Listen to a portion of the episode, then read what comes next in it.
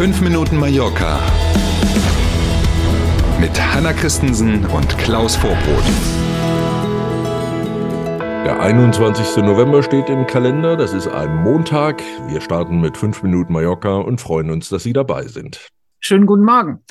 Es war lange bekannt und geplant. Kurz vor dem Wochenende sind nun die Verträge unterschrieben worden.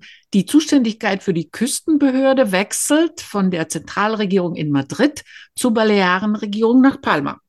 Große Erwartungshaltungen, die damit verbunden sind, aber wenn man ehrlich ist, dann muss man sagen, das klingt viel bedeutungsvoller, als es am Ende wirklich ist.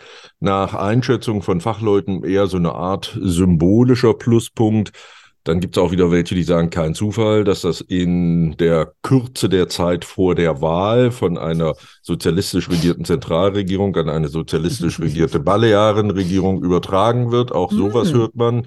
Mm. Nach den Themen Bildung und Gesundheit ist damit das dritte wichtige Thema in die Verantwortung der Regierung der Balearen übergegangen. Und so können jetzt zum Beispiel Entscheidungen über Personal von den 18 Stellen, die Costa, so nennt man die Behörde mm. ja mhm. hier, äh, derzeit hier hat, sind ja sechs im Moment gar nicht besetzt und so weiter. Also solche Entscheidungen fallen zukünftig nicht mehr in Madrid, sondern hier in Palma.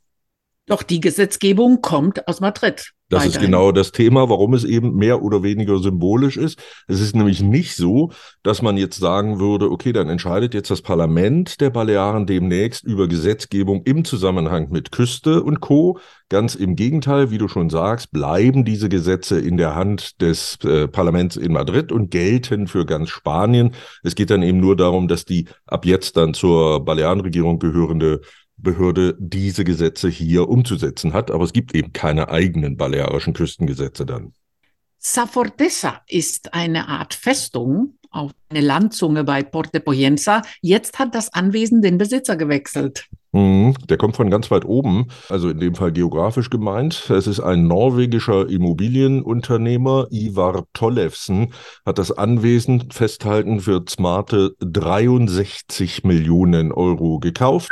Ja, kein Grund, sich Sorgen um den armen Mann zu machen. Der ist nämlich trotzdem noch kein armer Mann. Sein Gesamtvermögen wird auf 5,4 Milliarden Euro geschätzt. Eine große Nummer im europäischen Immobilienverkehr und in der Branche. Auf seinem neuen Anwesen hier auf Mallorca ähm, stehen mehrere Gebäude, bebaute Fläche, alles in allem so rund 20.000 Quadratmeter, dazu Tennisplätze, ein eigener kleiner Hafen und eine eigene Kläranlage, was man eben so hat. Ne?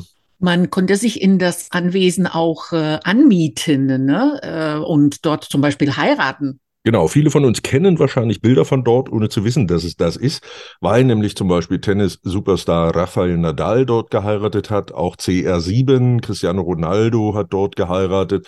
Und wie du schon sagst, kann man eigentlich machen. Wenn man sich dort einmietet, dann zahlt man eine Tagesmiete für die Fläche. Da ist noch kein Glas drin, geschweige denn, dass da auch was drin ist in dem Glas. Also erstmal nur Fläche für die Miete und die Immobilien. 40.000 Euro am Tag Minimum.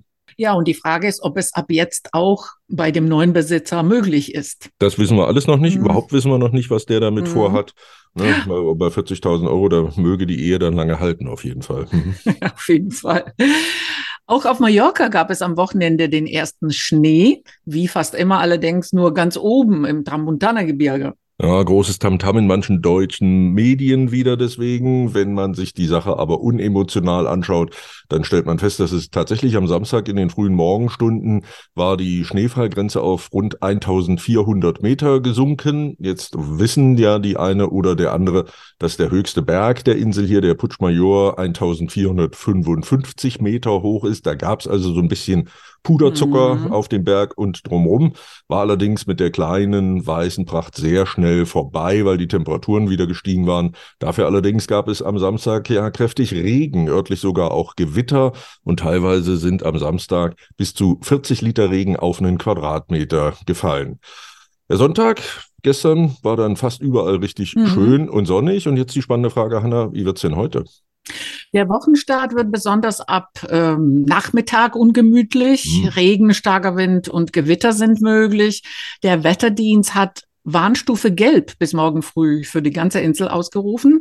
Die Temperaturen erreichen Höchstwerte bis zu 18 Grad. Das geht. Ja, in Summe nennt man das wahrscheinlich unbeständig. Ne? Samstag Mist, gestern schön, heute eher wieder Mist. Ähm, aber wir wollen uns nicht beschweren, es ist immerhin ne, fast schon Ende November. Ähm, also meckern wir nicht, sondern nehmen das Wetter, wie es ist, wünschen Ihnen allen einen guten Start in die neue Woche, einen schönen Montag und wir freuen uns auf morgen früh. Bis morgen um sieben. Tschüss.